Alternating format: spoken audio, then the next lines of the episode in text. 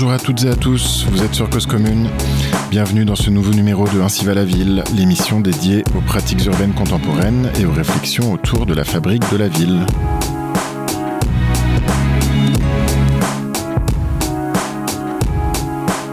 Nous sommes de plus en plus nombreux à se partager la planète. Mais notre quotidien est de plus en plus impersonnel, nous invitant à l'excès, à la défiance, à la peur de l'autre et à l'inégalité sociale. Ingénieurs, architectes et entrepreneurs, nous voulons proposer des alternatives concrètes pour participer à une transformation urbaine vers une ville plus sobre et partagée. Nous voulons créer des lieux de vie ouverts à tous, impliquer les citoyens, faire la passerelle entre initiatives publiques et initiatives privées, agir pour l'intérêt général, créer du lien social. Ce projet, nous le portons depuis de longues années. Nous l'avons fait mûrir et nous sommes convaincus que toutes les conditions sont réunies pour qu'il soit profitable au plus grand nombre. En tant que professionnels de l'immobilier, de la construction et de l'architecture, nous souhaitons agir là où nous pourrons avoir le plus d'impact, là où nous serons les plus utiles. C'est pour cette raison que nous avons créé la foncière Belleville, entreprise solidaire d'utilité sociale qui a pour objectif de faire émerger des alternatives urbaines, sociales et écologiques hors du commun, au service du territoire et de l'utilité sociale.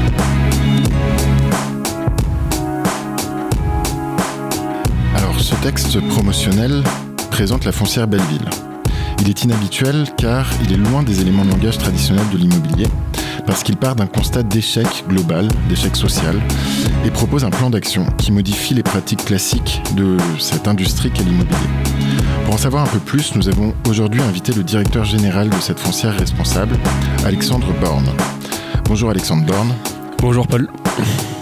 Alors, euh, pour euh, comprendre un petit peu comment vous avez eu l'idée saugrenue de créer une foncière responsable, est-ce que vous pourriez commencer par nous présenter un peu votre parcours Ouais, d'abord merci pour l'invitation.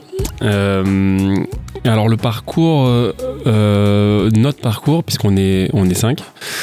il est, on vient pour la plupart de l'immobilier, on est déjà ingénieur de formation. On, s'est rencontrés sur les bancs de l'INSA à Toulouse.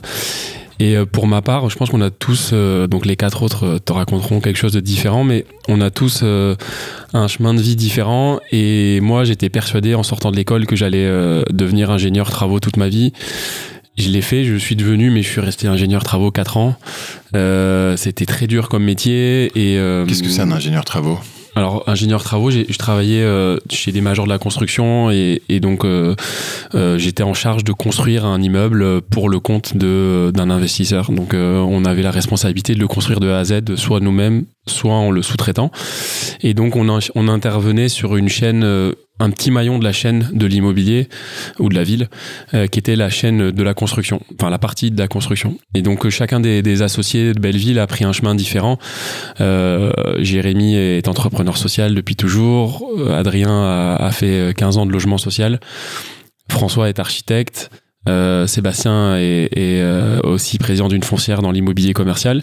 Et moi, j'avais fait de la construction, de l'immobilier, des grands projets. donc, chacun de nos chemins euh, nous a amené à des pratiques de l'immobilier pendant une quinzaine d'années très différentes, avec des choses bien. Euh, on a beaucoup appris, on a, on a vu ce que c'était que le secteur, on va dire, un peu classique. Et euh, Adrien qui vient du logement social, ben, le logement social c'est aussi exceptionnel pour plein de raisons. Mais on a vu aussi des, des failles dans ces modèles-là et on a eu envie de chacun euh, euh, mettre notre expérience au profit de quelque chose de, de, de différent. Et, et c'est ça qui nous a amené à, Belleville, notamment aussi une question de la frustration de, dans la pratique des métiers, de nos métiers. Alors cette frustration, elle est, elle est intéressante. En plus, elle me semble partagée aujourd'hui par à la fois des professionnels, mais aussi par beaucoup d'habitants. La frustration par rapport à la, à la ville, à, au fonctionnement et à la production de la ville classique. Qu'est-ce qui fonctionne plus d'après vous dans l'immobilier traditionnel? En fait, le premier point de départ, c'est qu'on comprenait pas. Je vais parler principalement pour moi, mais je sais que je, je pense que mes, mes associés et les collègues partageront. Mais en fait, euh, pour ma part, c'est de pas comprendre pourquoi on fait un projet. C'est-à-dire, et quand tu commences à comprendre, parce qu'il faut euh, aiguiser son, attention et sa connaissance et sa culture pour savoir, pour comprendre, tu te rends compte que c'est pas forcément pour les bonnes raisons. Et l'exemple le plus simple, à mon sens, c'est ce qui touche. Euh, pourquoi est-ce qu'on investit dans du bureau et pas du logement alors qu'on est en pleine crise de logement? Qu'est-ce qui fait que la chaîne de l'immobilier dépend d'une chaîne de l'investissement et cette chaîne de l'investissement pousse à créer du bureau et pas autre chose, etc. Et donc en fait, il y a une logique qui découle de tout ça. Et quand toi, tu es au milieu de cette chaîne, à la fin, ou mm, en tout cas quand t'es pas au début, euh, tu te retrouves à faire des choses euh, pour lesquelles tu crois pas ou moyen. Et en fait, je trouve c'est assez intéressant par rapport à la question de la formation. Tu demandais d'où on venait. Euh, on a mis beaucoup de temps et j'ai souvent rencontré des gens, même qui avaient 50 ans d'expérience, qui n'avaient pas encore compris la totalité de la chaîne dans laquelle ils s'inséraient. Et donc il faut travailler pour comprendre cette chaîne et voir qu'en fait il y a des choses à modifier. et elles se, elles se modifient souvent en amont pour euh, que ça découle après. Alors, le, donc en amont, euh, j'imagine que on, pourrait mettre justement les foncières. Euh, est-ce que vous pourriez rappeler, euh, faire un peu, voilà, donner quelques éléments de pédagogie aux auditeurs et, nous dire ce qu'est une foncière et à quoi ça sert? Mmh. En fait, si je reprends l'exemple de mon premier métier qui était la construction, on m'a dit t'as un immeuble de bureau, tu le construis. Donc, ok. Ensuite, t'as les promoteurs qui sont un autre acteur de la chaîne de l'immobilier qui vont euh, bah, trouver un terrain, construire et vendre. Et donc en fait, nous, on a commencé par se poser la question en se disant, bah, dans notre métier, il faudrait qu'on construise mieux parce que nos ressources sont pas éternelles, pas infinies, et il faut qu'on prenne compte de tout ça. Donc, on va mieux construire réemploi, bio, matériaux biosourcés, ce qu'on connaît, et, et donc ça, c'était notre premier angle d'attaque. Mais assez vite, tu te rends compte que c'est insuffisant. C'est-à-dire que la chaîne, un bâtiment va durer ou va vivre 50 à 100 ans, et la chaîne de la construction, c'est 2 ans, la promotion, c'est 3-4 ans, et après, c'est fini, et on n'est même pas intéressé ni responsabilisé par euh, le, résultat de nos actions. Et d'ailleurs, euh, pour moi, ça rejoint le mot foncière responsable. C'est pas responsable dans le sens on est parfait, c'est responsable parce qu'on est responsabilisé par nos actions. Et donc, on a une responsabilité qu'on doit partager et qu'on doit assumer. Et donc, euh, dans, cette chaîne-là, la foncière, elle a le mérite d'intervenir plus tôt. Donc, elle est décisionnaire, et on est investisseur, donc on choisit euh, pourquoi on va investir sur tel ou tel projet, quelles sont ses retombées et qu'est-ce que ça va dégager comme, euh, impact écologique, sociaux, etc.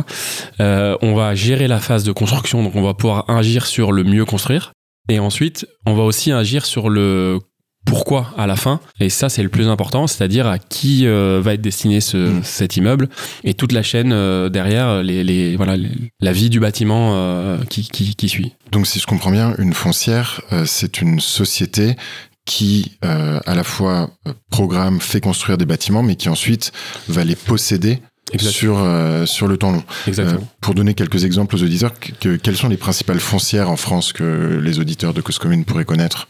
Euh, ça dépend si tu cherches. Enfin, t'as des foncières classiques euh, de bureau. Euh, Gessina est une foncière. Euh, tu vas avoir euh, Batipar, Rossic, euh, Unibail, c'est une foncière de commerce. Ça, c'est des foncières classiques. et d'ailleurs, c'est intéressant de, enfin, de parler d'eux. C'est-à-dire que c'est des gens qui font, qui sont très très bons hein, pour faire leur métier dans l'immobilier. On y reviendra peut-être à la fin. Mais je pense que aujourd'hui, ceux qui parlent le plus de l'immobilier sont pas forcément les, ces gens-là. C'est plutôt les gens qui euh, sont dans la société civile, etc. et qui subissent aussi les contraintes de l'immobilier dans leur activité dans tous les jours. Mais voilà, il y a ces gens-là. Et après, il y a des foncières euh, dites euh, solidaires, responsables, comme Village Vivant, Éthique, Basse Commune, etc., qui sont des gens qui se mobilisent pour faire les choses différemment. Alors, donc vous, vous avez choisi euh, non pas de seulement vous, vous concentrer sur améliorer la construction, mais donc de créer une foncière.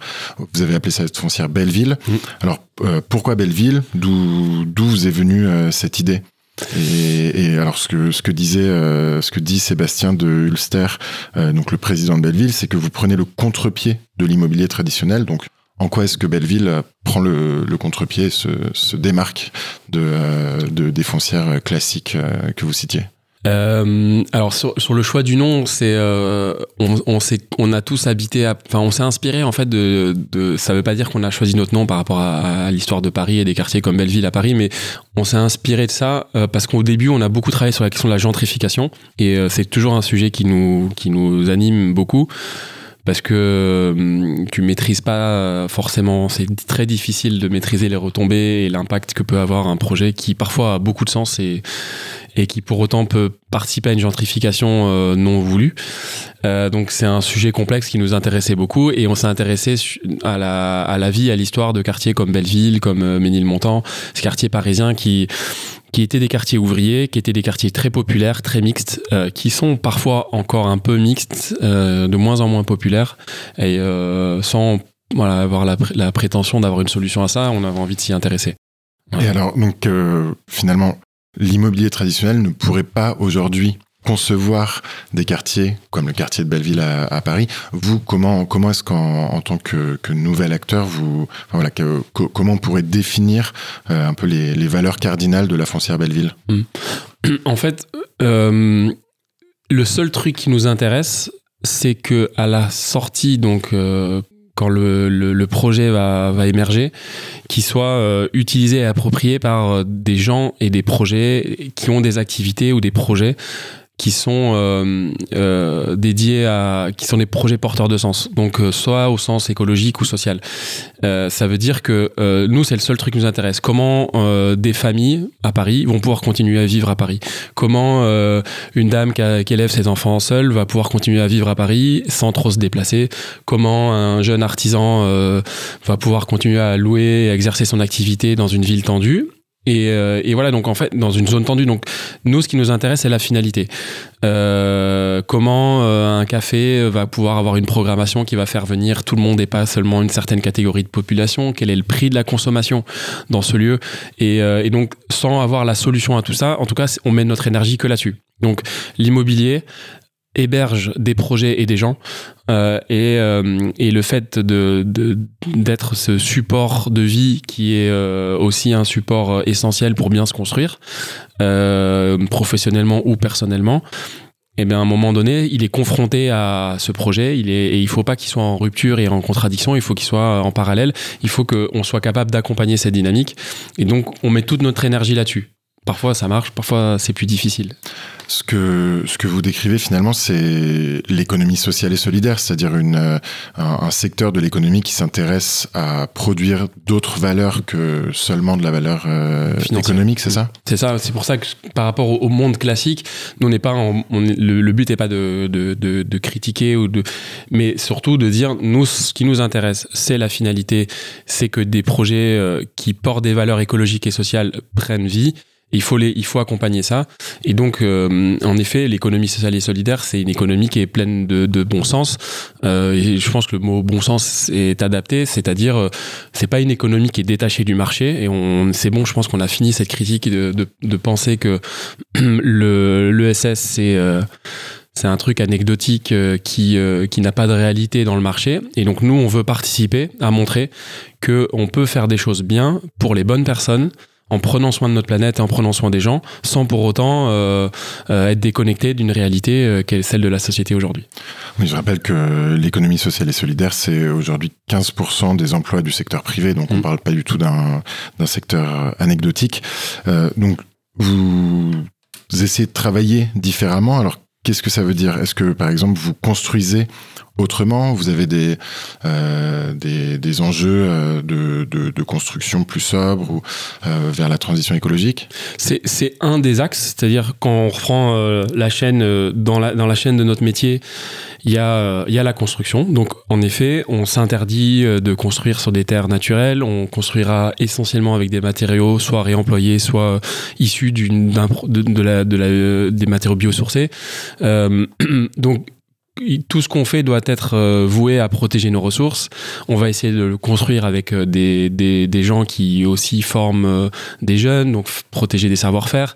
On va essayer de mettre en valeur ces savoir-faire-là et protéger nos ressources. Mais c'est qu'une part de notre métier le reste de notre métier, c'est aussi euh, de savoir, euh, euh, de travailler la dimension sociale du projet, de travailler la politique des prix, de travailler. Donc voilà, la construction est un axe, mais comme on disait, c'est pas le seul. la foncière, notre champ d'action, il est beaucoup plus large. Alors il y a autre chose qui vous différencie, c'est, si j'ai bien compris, le financement de, de votre euh, entreprise, euh, vu que vous avez opéré, vous avez euh, fait un financement citoyen pour pour lancer pour lancer l'entreprise. Alors que déjà, qu'est-ce que c'est un, un, financement citoyen? À quoi ça sert? Et comment ça s'est passé?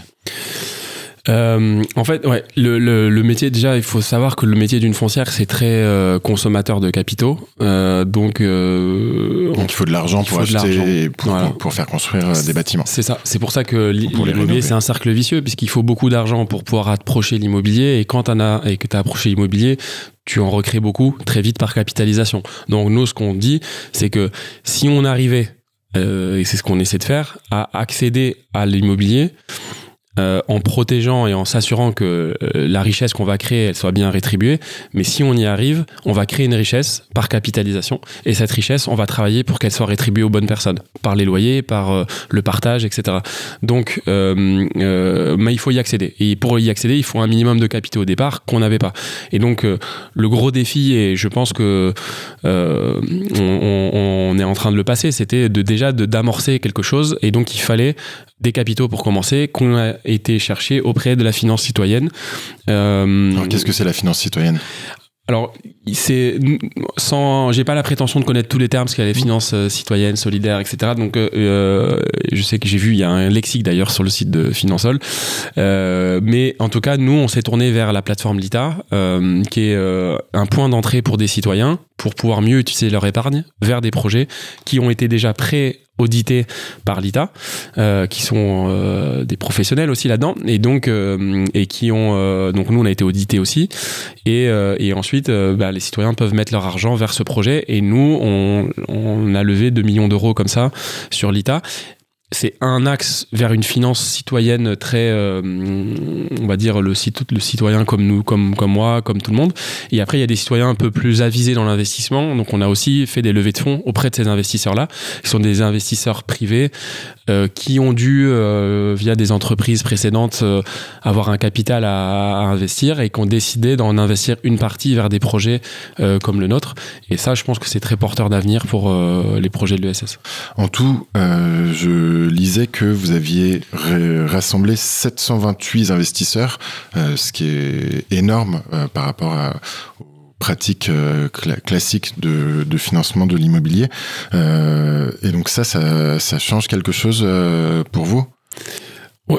bah, C'est déjà une responsabilité parce que c'est 128 personnes euh, c'est ce qu'on appelle le love money quelque part. C'est il y a des proches, il y a des gens qui nous connaissent un peu, des gens qui nous connaissent de loin. Il y a des il y a des gens de l'économie qu'on pratiquait avant aussi. Il y a plein de gens euh, du monde des foncières avec qui on bossait avant qui, qui trouvent ça intéressant. Et ça, je trouve c'est un autre point qui est qui est clé. C'est comment on embarque des gens qui finalement font un métier que nous on critique, mais qui sont des gens très bien et qui sont pris dans un système qui dont ils, eux personnellement ou leur société, leur entreprise n'arrivent pas à sortir. Donc comment on, on peut participer à, changer ça. Mais euh, c'est des gens euh, euh, qui ont mis leur épargne chez nous, donc on se sent responsable de ça. Et en même temps, c'est intéressant de voir que une boîte comme la nôtre, qui n'avait aucune existence et aucune antériorité, a pu lever un montant aussi important euh, et que les banques et les acteurs classiques euh, de la finance ou de l'investissement n'auraient pas, euh, nous auraient pas suivis à ce moment-là. Donc c'est finalement les citoyens mobilisés qui, se sont, qui, permettent ça. Sachant qu'on a eu quand même, grâce à, à Sébastien et à Devatou, on a quand même amené une garantie donc c'est pas anodin parce qu'on laisse, c'est pas, euh, euh, on a levé 2 millions à 5% de rendement, euh, qui est un rendement à la fois élevé pour nous et pour l'économie sociale et solidaire et en même temps bas pour le monde de l'investissement. Donc il faut trouver ce juste milieu mais en même temps, ces, ces 2 millions étaient garantis, sont garantis. Donc, on a pu au démarrage, on a dû garantir qu'on allait rembourser par un, voilà, par grâce à, à Devatou. Donc, aujourd'hui, euh, c'est ces aides et c'est notre capacité à aller chercher ces aides, euh, ces, gens qui vont nous, nous accompagner pour pouvoir euh, lever ces fonds. C'est pas évident euh, et on te prête pas de l'argent comme ça euh, facilement, quoi. Merci pour euh, ces explications. On va marquer une première pause musicale euh, avant de revenir avec Alexandre Born. donc on va écouter un morceau de Shervin Ajipour qui s'appelle Baraï.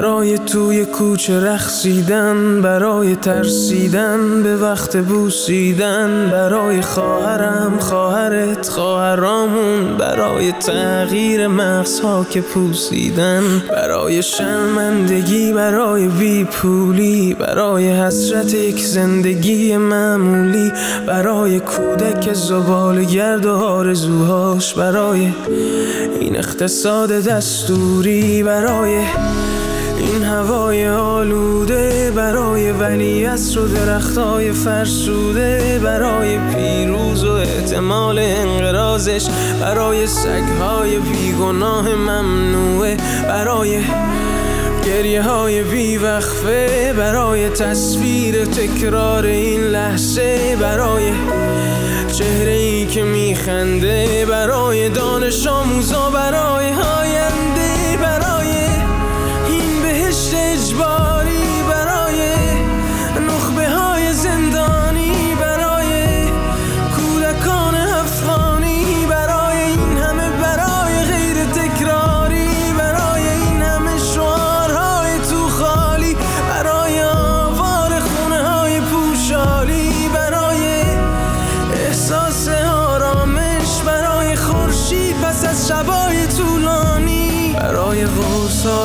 حساب و بیخوابی برای مرد.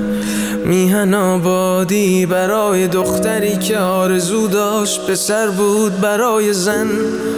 زندگی آزادی.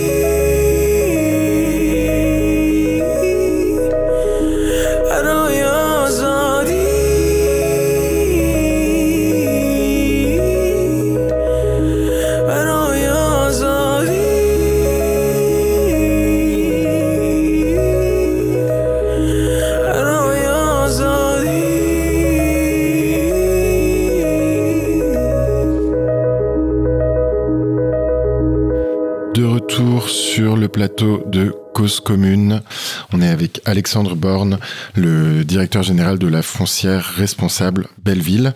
Alors, euh, tout à l'heure, vous parliez de, vous avez beaucoup cité Paris en exemple d'une ville où il est important d'intervenir euh, euh, pour un immobilier plus responsable.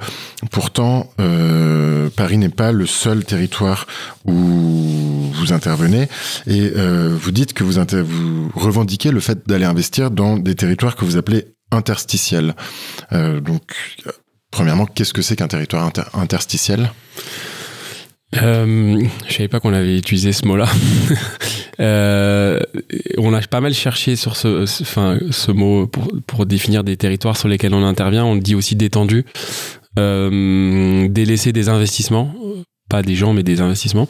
Euh, en fait, on, vo- on voit que euh, Paris, des zones tendues, les métropoles attirent énormément de concurrence et d'investisseurs, toujours pour les mêmes logiques que je, pas que je dénonce, mais quand même un peu euh, au démarrage, hein, qui sont des logiques euh, purement d'investisseurs et, finalement en fait on est pris dans une logique. euh, on place notre argent dans une mutuelle qui doit l'investir et qui est forcée de l'investir dans un endroit qui est pas trop risqué, etc., etc. Et à la fin, on investit dans Paris ou dans des zones dans des zones tendues. Et les autres territoires sont plus compliqués. Euh, la logique C'est plus compliqué parce que c'est plus risqué d'aller investir euh, dans des projets immobiliers, dans des zones. Alors, pas, les autres territoires, qu'est-ce que c'est? Donc, ça peut être les villes Ça moyennes. peut être des villes moyennes, ça peut être des villages, ça peut être des zones périurbaines, ça peut être euh, des cités, ça peut être des banlieues, ça peut être euh, et donc en fait euh, il y a des problématiques fortes euh, sociétales dans ces pro- dans ces dans ces dans ces territoires là et d'ailleurs c'est ce- que je disais au début. Nous le seul truc qui nous intéresse c'est de répondre à ces problématiques. Donc déjà on va essayer d'aller là où les autres n'en vont pas. Pourquoi on va à Paris ou dans des métropoles? C'est juste parce que la pression foncière fait que des gens sont obligés de les quitter, certains, et on veut les aider à y rester. Mais dans les autres euh, territoires, qu'on appelle détendus ou interstitiels, euh, il faut qu'on puisse amener des capitaux et des investissements pour proposer des lieux euh, qui, qui servent les gens qui y habitent. Et euh, tu prends l'exemple d'une ville moyenne qui, se, qui se vide de son centre- centre-ville Comme, parce comme quelle ville? Ben, j'allais citer Albi, mais au contraire, ils, ils- enfin, ils ont subi ça il y a quelques temps, il y a quelques années à Albi, et ils ont fait un travail énorme sur le commerce. Ils ont été donc je le cite pas parce qu'aujourd'hui c'est plus le cas, mais c'est un territoire sur lequel on intervient, c'est une ville dans laquelle on intervient, où ils font un gros travail pour faire revenir des gens habiter en centre-ville, habiter au sens euh, résidentiel ou professionnel. Donc euh, comment on, compense la vacance commerciale? Il y a eu euh, des centres commerciaux qui sont implantés en, en, zone périurbaine, les centres se vident, euh, on va plutôt dans les gros magasins que dans les petits magasins de proximité, nos manières de consommer ont changé. Et petit à petit, ça s'effiloche, ça se- ça, ça s'effrite, et tu te retrouves avec un centre-ville de moins en moins vivant. Du coup, euh, les logements sont pas de la même qualité qu'à l'extérieur. On a tous envie d'avoir un peu de jardin, un pavillon, etc. Et à la fin, ben, les logements de centre-ville aussi se vident, et donc tout se paupérise, etc. Donc Mm. ça, c'est une problématique. Et il y en a des comme ça, il y en a, il y en a Ouais. plein.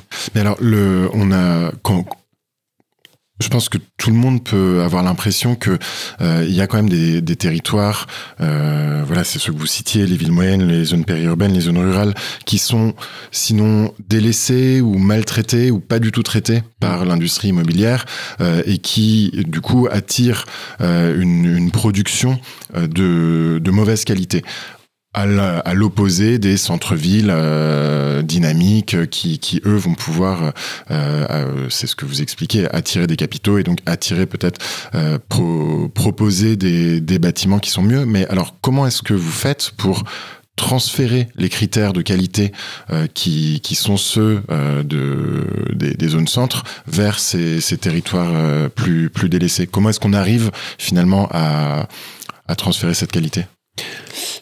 Ben, parfois, alors déjà, parfois on n'y arrive pas. Euh, on a un cas aujourd'hui d'une ancienne école qu'on essaie de rénover et l'équation économique on n'a pas encore trouvé. Donc euh, il faut pas du tout prendre. On n'est pas. alors, je dis souvent on n'est pas des magiciens. Euh, construire euh, bien, ça a un certain coût. Euh, et quand tu cumules euh, tous ces coûts, même en étant très sobre, à la fin, euh, la somme globale de ces coûts peut dépasser euh, le prix de ce que ça vaut, euh, de ce que l'immobilier vaut dans, dans une ville, souvent une ville moyenne. Donc, donc c'est bien la problématique à laquelle on est confronté. Donc, on y est confronté comme tout le monde. Pourquoi nous on y va et d'autres n'y vont pas? Parce que nous on a envie de répondre à cette problématique parce qu'on pense qu'elle a du sens.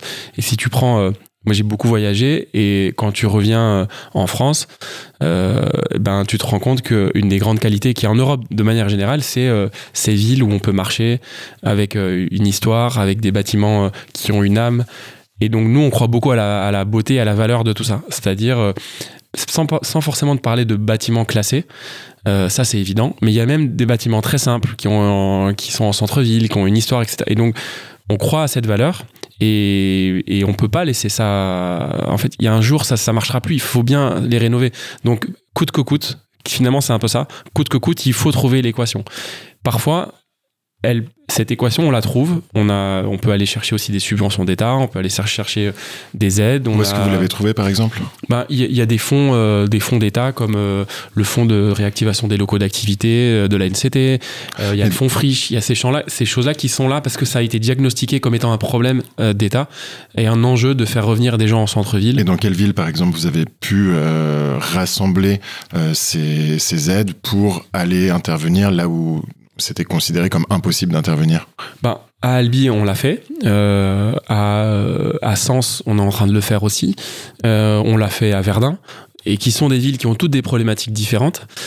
Ce qui est assez marrant, c'est que dans ces trois villes, il n'y a pas de magie. Euh, le coût de revient, il est très très proche du coût de sortie, voire même pour, pour l'une d'entre elles, il est au-dessus. Donc l'équation, elle est pas facile. Maintenant, comme on y croit et qu'on on essaie de bien construire de manière durable, qu'on on- qu'on tisse des partenariats très forts avec la ville, avec les collectivités, avec les associations, avec les habitants, nous, on considère qu'on est en train de dérisquer notre projet point par point. Donc, euh, euh, je prends souvent l'exemple d'un gros investissement euh, au cœur de n'importe quelle ville d'un fonds d'investissement dont un asset manager est derrière son bureau, il a 4000 lignes à gérer et il y a écrit ligne euh, 323, euh, tel immeuble, tant de montants d'euros d'investissement. Et pour certains, c'est pas une blague, ils y sont jamais allés sur place. Donc, moi, je mettrai pas mon argent là-bas parce que je pense que c'est un risque. Et, je pense que hum, connaître ton quartier, savoir qu'il y a des habitants autour, des petits commerces, euh, si ton immeuble ravage le tissu commercial autour, à la fin, ça va te retomber dessus. Donc, Euh, pour nous, c'est du bon sens que de bien connaître son écosystème et de faire ce travail et de tisser des liens durables de confiance avec ces gens-là. Et donc que finalement, le jour où tu- ça tremble un peu pour eux ou pour nous, on, on- on se resserre et ça passe. Donc on est capable de tasser, de comprimer un peu nos, nos- nos taux de rendement parce qu'on considère avoir mieux maîtrisé, mieux maîtrisé le risque. Et puis après, euh, euh, on, on- dans, dans ces villes, on, croit beaucoup à vous parlez de la beauté, de la valeur patrimoniale. C'est qu'il y a un surplus de valeur euh, rajouté à, à ce lieu de par euh, son histoire. Et, et ça, on le retrouve pas dans des bâtiments neufs, par exemple. Donc c'est pour ça que vous, privilégiez euh, la réhabilitation sur la, construction d'immeubles euh, ex nihilo.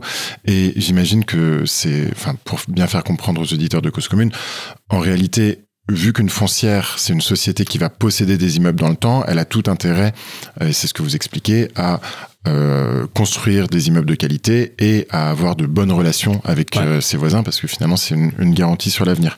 Vous avez proposé en, en 2020 une, une contribution au, au pavillon de l'Arsenal qui, qui recensait un petit peu des idées pour euh, le fameux monde d'après, dont on peut se demander si il est vraiment en train d'arriver, mais qu'on espère tous. Euh, et donc, nos auditeurs pourront les retrouver sur la page de l'émission, sous votre contribution, qui propose de faire de l'immobilier un bien commun.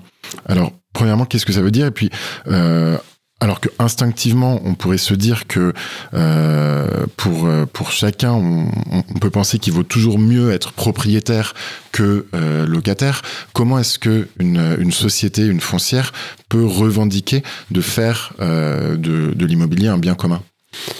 Je vais, je vais être même assez honnête sur ce point. Je, pense que c'est une, c'est une ambition. C'est la question du bien commun. C'est quelque chose qu'on a en vision. Euh, mais potentiellement, c'est presque prétentieux d'avoir écrit ça.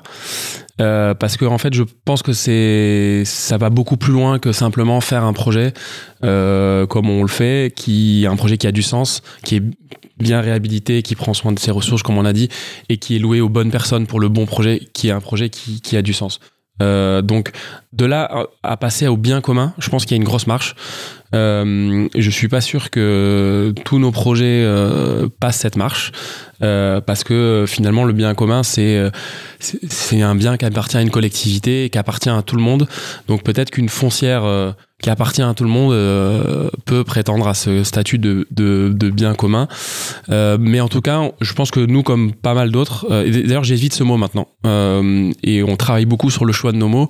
On a fait des, er- on a, on a pu faire des erreurs sur, sur le choix de certains mots, mais je pense que c'est un mot qui commence aussi à être galvaudé et il faut qu'on fasse attention à la bonne utilisation. Donc nous, on n'est pas des, on n'est pas sociologues. On essaie de s'entourer de bonnes personnes, mais non, mais c'est dans le sens où je pense qu'on doit avoir des gens autour de nous qui nous aident à mieux utiliser les mots pour être plus précis. Mais euh, on est à la base, on est des ingénieurs, voilà. Mais euh, en tout cas, demain, euh, participer à recréer des lieux qui appartiennent à tout le monde, où tout le monde a un pouvoir de décision, un pouvoir d'action, euh, et qui servent euh, la, une cause qui est défendue par tout le monde. J'entends tout le monde euh, citoyen, citoyenne. Ça, ça me semble se rapprocher de ce que c'est qu'un bien commun. Est-ce que est-ce que vous pourriez expliquer aux auditeurs pourquoi est-ce que c'est utile de posséder du foncier pour d'autres et, je crois même que parfois vous achetez euh, des bâtiments parce que euh, telle euh, entreprise ou association n'a pas les capitaux suffisants pour euh, acquérir son, son lieu de travail, mais qu'ensuite vous faites un, un plan sur euh, euh, 10 ou 20 ans pour lui revendre petit à petit et pour qu'elle euh, devienne indépendante. Est-ce que donc vous, vous seriez une sorte de d'outil euh, financier pour euh, pour permettre aux, bah, de, aux, aux structures que vous hébergez, notamment de l'économie sociale et solidaire, de, bah, de pour leur permettre de finalement fortifier leur- leurs activités. Mm. À, quoi, à, à- à quoi ça sert finalement tout ça? Le, le premier, alors le premier rôle qu'on a, c'est euh, euh, que ce soit un projet artisanal, culturel, euh, associatif ou résidentiel pour vivre et habiter dans sa ville. euh, notre rôle, c'est d'essayer de, fournir des murs à un prix le plus bas possible. Hein, je l'ai pas dit, mais notre équation, elle est là. C'est comment on porte tout ce projet pour le louer le moins cher possible parce que on a considéré et, travaillé pour identifier que le projet final, il, il est essentiel. Euh, mais un, c'est donc héberger ces gens. Ah, donc, c'est-à-dire, nous, euh, on peut être propriétaire et, le louer euh, à ces projets ou à ces personnes. Donc, donc le premier rôle qu'on a, c'est celui-ci. Le deuxième, parfois, l'accession à la propriété, euh, on le sait, est un moyen aussi pour des personnes, des familles, mais aussi des entreprises, de se constituer un actif qui peut être essentiel demain en cas de difficulté ou pour pouvoir servir un peu de, rebond dans la vie. Donc, on peut accompagner cette accession à la propriété. On pense aussi que quand on est propriétaire de murs, la valeur, elle est quand même beaucoup créée par celui qui y vit. Euh, et donc, euh, d'ailleurs, l'immobilier euh, est constitué comme ça. La valeur d'un bien, c'est des loyers, est calculée par des loyers capitalisés. Donc, en fait, dit autrement, pour le dire simple, c'est des loyers. S'il n'y a pas de loyer, l'immeuble vaut rien, quelque part. Donc, c'est bien que le locataire contribue à la valeur. Donc, il faut qu'on sache, on soit en capacité de rétribuer une partie de la valeur créée à son locataire, soit par une baisse de loyer, soit par euh, une acquisition progressive, parce que ce propriétaire, ce locataire-là n'a pas forcément eu les moyens au début. C'est un peu le, coup de pouce. On l'a bien vu pour nous-mêmes. Il faut des capitaux au début, et donc il faut peut-être parfois un petit peu se constituer. euh, voilà. Donc nous, on peut accompagner ça. Après, le, débat peut être de savoir si euh, c'est une bonne chose ou non pour des, des, en- des entreprises de l'ESS d'acheter. Et voilà, on a un peu tous les. Alors quel est votre point de vue là-dessus? Parce que je, justement, le euh, au- aujourd'hui, je pense par exemple à beaucoup de tiers-lieux qui disent euh, qui, qui doivent être propriétaires de leurs murs et que c'est une condition un peu sine qua non de leur existence et de leur pérennité. Et pourtant, euh, vous m'aviez dit un jour que c'était pas nécessairement euh, utile et même souhaitable euh, pour euh, certains acteurs de, de posséder leurs murs. Alors pourquoi? Parce que ça paraît là encore contre-intuitif. Ben, alors, il y a, si tu fais le, le parallèle avec euh, un cours, premier cours d'immobilier, euh, on, va dire que si on a de l'argent à investir en tant qu'entreprise, quelqu'un qui a une activité commerciale classique va probablement dans son activité faire des marges d'exploitation à 20% à peu près. Euh, L'immobilier, c'est des marges à 4%. Donc pourquoi aller consommer tous tes capitaux, toute ta réserve dans l'immobilier, alors qu'en fait elle est nécessaire pour faire vivre ton premier métier qui est l'exploitation de, ton entreprise. Donc déjà, un, il faut utiliser ces réserves au bon endroit. Deux, il faut les utiliser sur ce sur quoi on est pertinent, sur ce sur quoi on, a une expérience, on sait faire. Donc euh, un tiers-lieu ou euh, une, euh, une entreprise qui achète ses locaux ben, se confronte à une nouvelle problématique et à un autre métier. Donc nous, on conseillera jamais de ne pas le faire parce que l'avantage que ça a, c'est que ça amène un actif et une solidité dans le bilan. Donc il y a un vrai débat de pour ou contre acheter son immeuble et euh, pour son entreprise. Les deux se tiennent. Euh, mais par contre, de là le faire de manière récurrente ou en faire un métier, c'est autre chose. Et, là où le problème qu'il y a et qu'on rencontre avec les acteurs de tiers-lieux, c'est que euh, je ne pense pas que la condition sine qua non de la survie d'un tiers-lieu passe par son acquisition. La condition sine qua non de la survie d'une activité, quelle quelle soit, passe par euh, la pérennité économique de son modèle et de sa capacité à payer un loyer et que ce loyer soit à la, à la bonne hauteur. Et si tu es dans une activité euh, très sociale et que tu as une moins bonne capacité euh, de payer un loyer, il faut que le loyer soit plus bas.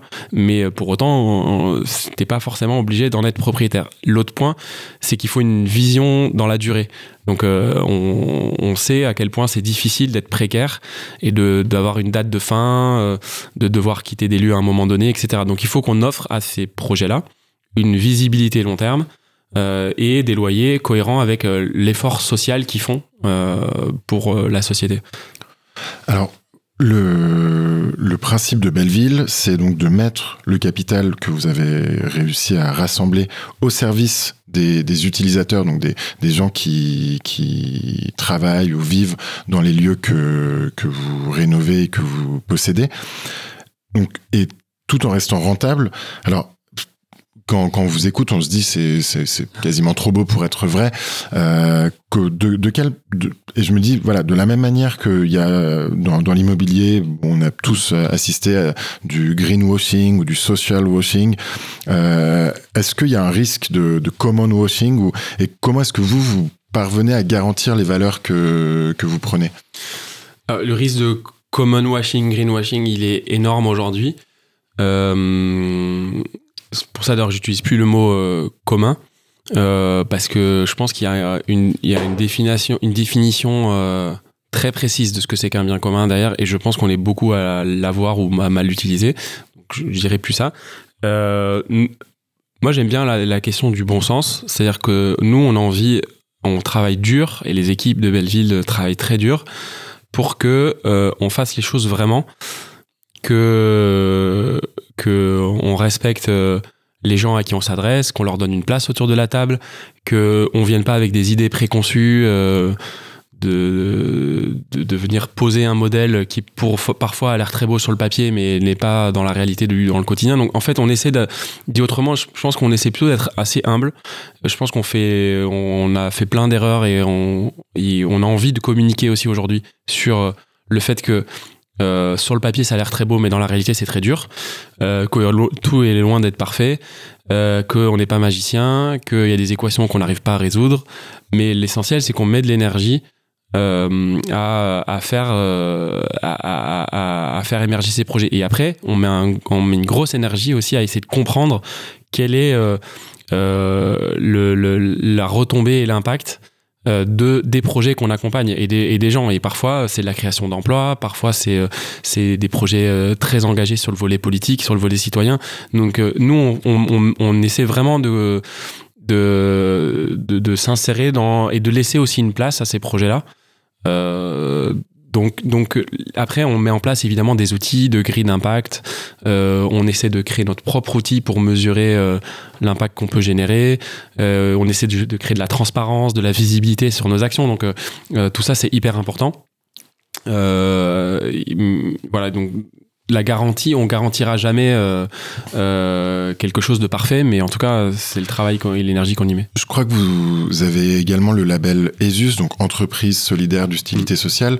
Euh, Est-ce que ce label, ça constitue pas en, en quelque sorte une garantie? Je crois pas ait, enfin, les, les foncières classiques, couramment, elles ont pas le label ESUS. Donc, je, rappelle aux auditeurs, ce label, il garantit euh, une gouvernance partagée, des écarts de salaire de 1 à 4 entre euh, le salarié le moins bien payé et le salarié le mieux payé de l'entreprise, une limitation des dividendes, une limitation de la valeur des parts, un appel à la finance citoyenne et une lucrativité limitée, c'est ça? Ouais, alors les deux derniers, c'est pas forcément dans l'agrément, mais, euh, mais c'est des, ça découle aussi de ça. Mais c'est, c'est, et je, crois que l'écart de salaire de mémoire, c'est 1 à 7. Mais aujourd'hui, avec Belleville, on a un à 2,5 ou un 2, 4. Euh, donc, en fait, ça, c'est important. Euh, ce sont des critères qui sont euh, essentiels, mais non suffisants à notre, à notre, à notre avis. Donc, grâce à ça, l'agrément ESUS, il va, il va réglementer, on va dire, l'objet social, il va réglementer, il va plus loin que les entreprises à mission, il va réglementer ce que tu as évoqué, les reversements des, des dividendes. Il règle pas la question de la, de la valeur des parts et de la, de la sortie, de la revente de l'entreprise à terme. Alors ça, comment vous pensez euh, régler cette question justement pour que pour pour éviter euh, que, enfin voilà, pour Ouais. pour garantir que euh, le les, les valeurs et le projet social et économique de, de Belleville restent dans le cadre que vous avez Ouais. fixé? Alors, il y a hum, déjà le statut coopératif euh, que tu connais mieux que moi, euh, règle, règle ça. Donc, est-ce qu'aujourd'hui Belleville euh, se transforme en coopérative? Ce qu'il faut comprendre, c'est que nous, on essaie de jouer, on veut utiliser le capital comme un moyen pour créer une finalité positive. Donc, ce capital, il faut qu'on y ait accès. Et si on n'y a pas accès, on va, on va pas servir la cause qu'on essaie de, servir. Donc, il faut qu'on soit en capacité, Belleville, de capter des capitaux pour qu'ils soient utilisés pour les bons projets. Ça, c'est un- une, notre essence. Et donc, pour qu'on les capte, il faut qu'on inspire confiance. Donc, c'est du savoir-faire, c'est une compétence, c'est euh, une compétence technique, financière. Mais c'est aussi un statut juridique. Euh, donc, je crois que le statut coopératif est tout à fait capable de capter des capitaux. Euh, charge à nous et à tous les acteurs euh, du, coopératif de- de- d'inspirer de, plus en plus confiance pour que les investisseurs euh, investissent dans les coopératives. En attendant, nous, on avait créé une SAS pour pouvoir euh, comprendre mieux à quelle sauce on allait être mangé. Maintenant, on a la capacité, je pense, de se transformer en coopérative. Option 1. Euh, on a aussi la capacité euh, de créer un fonds de dotation Donc c'est euh, l'autre engagement qu'on est en train de prendre, de transférer nos parts, nous, fondateurs, à ce fonds de dotation. Et ensuite, le, fonds de dotation est propriétaire de Belleville. Et en cas de revente de Belleville, c'est le fonds de dotation qui a un objet écologique ou social qui captera la plus-value. Donc les deux sont compatibles, cumulables. On est vraiment en train de travailler là-dessus aujourd'hui. Et euh, d'ailleurs, s'il y a des auditeurs ou des auditrices qui ont des idées, on est preneurs, on, est on, vraiment, on, on- travaille là-dessus. Mais il faut limiter euh, la valeur parce que euh, on peut pas, à mon sens, défendre, euh, tenir le discours que je tiens qui est euh, et qui nous permet d'ailleurs aussi parfois de, bah, de capter des, des subventions, d'avoir euh, accès à du foncier moins cher et de vouloir servir euh, la cause euh, de, de l'ESS et pour autant euh, espérer ou, ou compter sur une euh, survaleur à la revente de la boîte un jour, euh, ce qui n'est pas ce qui n'est pas normal. Alors Be- Belleville a, si je comprends bien, un modèle différent parce que euh, il, serait moins gourmand euh, entre guillemets pour euh, pour rémunérer les capitaux investis dedans. Alors vous, vous n'avez pas peur de donner des chiffres publiquement, donc je vais vous poser quelques questions rapides sur ces chiffres. Donc premièrement, Belleville, c'est combien de projets aujourd'hui environ? Aujourd'hui, c'est 25 projets en activité. Euh, J'entends par activité livrée, euh, en cours de livraison ou en travaux, dans lesquels on a investi et on est euh, pour la majorité propriétaire. Euh, et euh, une, une grosse vingtaine de projets en développement, montage, euh, etc. Combien vous êtes de salariés pour pouvoir développer tous ces projets? On est une trentaine de personnes à travailler sur le projet de Belleville, dont les cinq associés. C'est un projet qui prend sa dimension de plus en plus collective, donc on est hyper heureux de ça. Euh, je dirais qu'en ETP, on doit être euh, entre 15 et 20 ETP, une grosse quinzaine, 18 ETP. Et après, il y a des personnes aussi qui travaillent euh, sur des temps plus partiels ou avec un contrat externe, par exemple. Alors, vous arrivez à, travers vos, vos modèles économiques à, à sortir des loyers un peu moins chers et donc plus accessibles euh, pour, pour leurs utilisateurs ou leurs locataires. Euh, quelle est la décote environ ou une fourchette de décote des, des loyers que vous pratiquez? Alors, comme on répond et on fait du sur-mesure à chaque fois, euh, la problématique locale n'est pas toujours la même. C'est pour ça que d'ailleurs, ce qu'on fait n'intéresse pas beaucoup les acteurs classiques, c'est que c'est trop petit, trop petite cuillère, trop sur mesure et, et pas assez rentable. Mais euh, mais pour autant, on défend que ça tient et que, les, et que ça marche et que l'équilibre est, est atteint sur tous nos projets. On, on a financé, on a un équilibre économique. Euh, la décote dans certains projets, on peut avoir 30-40% de décote. À Albi, on a 0% de décote parce que, euh, en fait, euh, rien que le fait de réhabiliter la, la, la bâtisse a un coût qui est proche du coût de sortie. Donc, et puis, on- en ville moyenne, le loyer de marché est très proche du loyer social. Donc, même si on fait du loyer social, on est vraiment pas loin. On a une décote sur les loyers commerciaux, par contre à Albi, on est 50% en dessous du prix de marché. Donc c'est vraiment euh, sur mesure à chaque fois. Euh, L'essentiel est de savoir défendre des, des engagements euh, spécifiques. Et donc pour financer, euh, permettre en quelque sorte cette, euh, cette décote quand, quand elle est possible, ou pour permettre de réhabiliter euh, des, des bâtiments plutôt que d'aller en construire des, des neufs, ce qui est moins cher mais plus consommateur de, de ressources et générateur de carbone, vous avez des rendements du coup qui sont moins élevés que des rendements classiques. Ils sont quelle, quelle- quelle est la différence?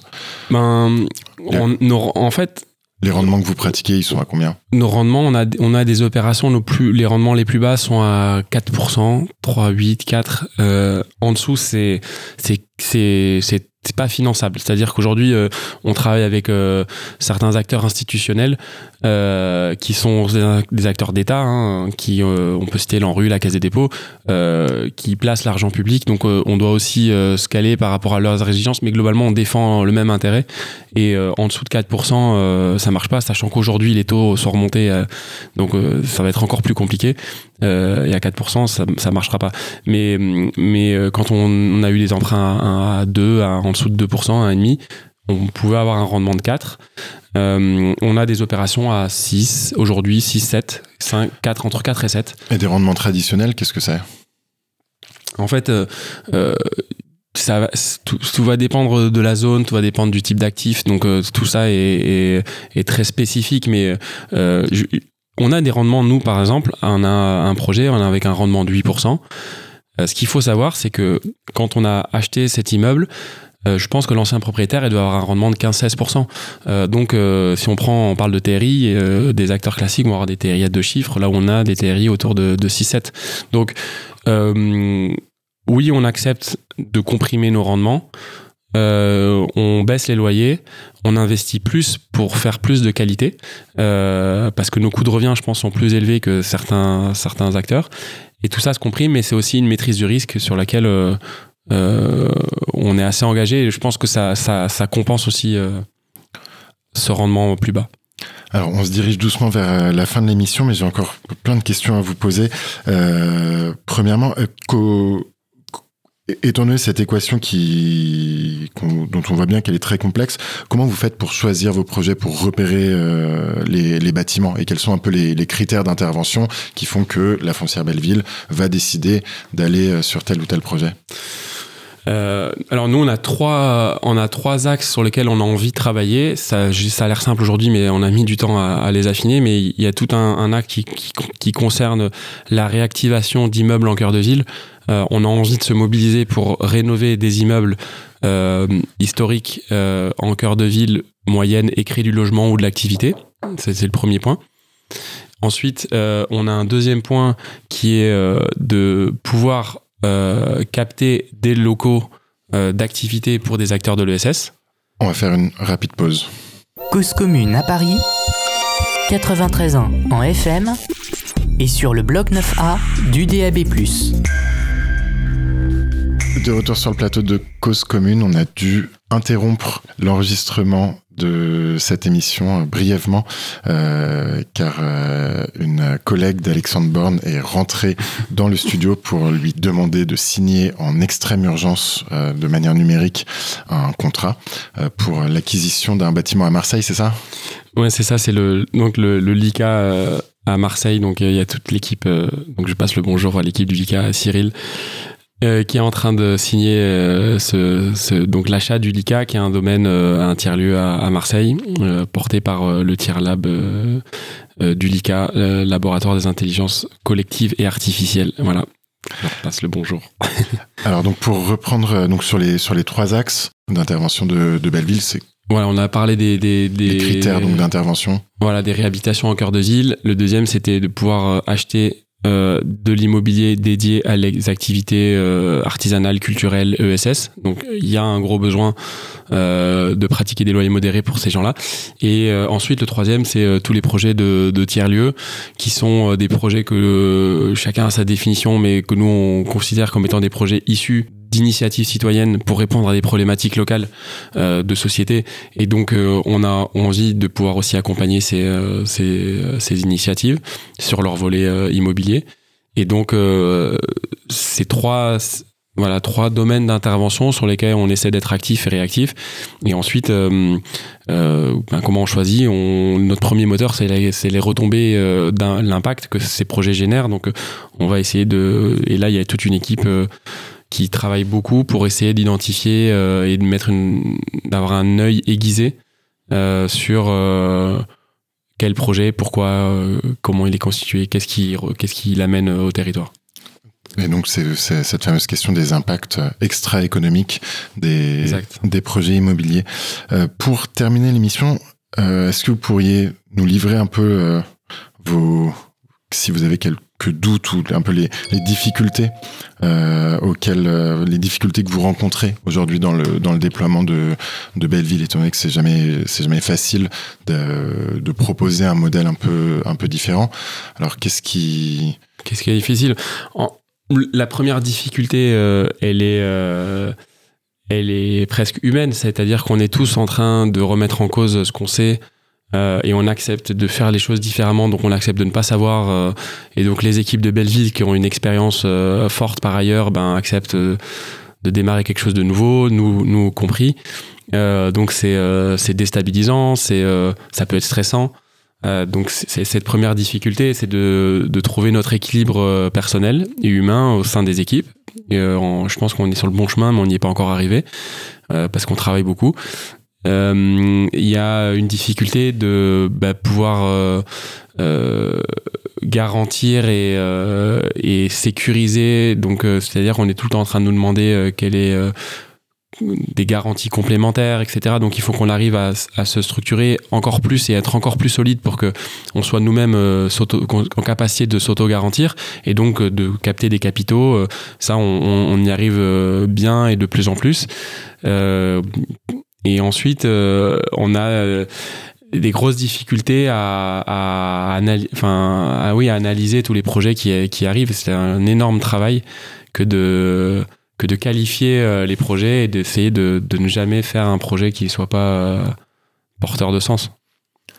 Merci beaucoup, Alexandre Borne, euh, pour, euh, pour cette franchise et pour euh, toutes ces, ces explications sur, sur Belleville et sur le, donc le modèle de foncière responsable que vous essayez, que vous êtes en train de, de mettre en œuvre avec, avec tous, vos, tous vos collègues.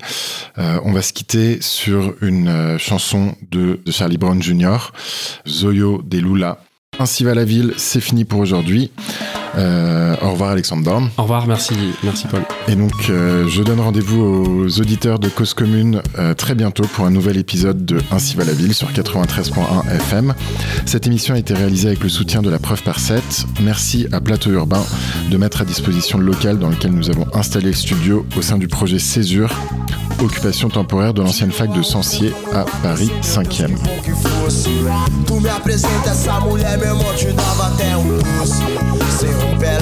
Demais, também por isso eu creio em Deus, meu bom, meu Deus, meu bom me traz. Ainda bem que eu trouxe até meu guarda-sol. Tenho toda a tarde, tenho a vida inteira. Já se foi aquele tempo da ladeira, irmão.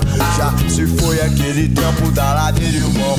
Meu escritório é na praia, eu tô sempre na área, mas eu não sou da tua área, não. Meu escritório é na praia, eu tô sempre na área, mas eu não sou daquela deixe viver, deixe ficar, deixe estar como está. Deixe viver, deixe ficar, deixe estar como está. Ei, Deus me deu motivo, pois eu pago tanto mico. Ela me ignora, na esperança eu ainda fico. Eu tô fritando aqui, eu vou entregar, não aguento mais. Mas se eu não falar hoje, talvez nunca veja mais. Pois o dia passa, horas se estendem. As pessoas ao redor nunca me entendem. O dia passa, horas se estendem. As pessoas ao redor nunca me entendem. Então, deixe viver, deixe ficar, como está. Deixe viver, deixe ficar, deixe estar está. Deixe viver, deixe ficar, deixe estar como está. Deixe viver, deixe ficar, deixe estar como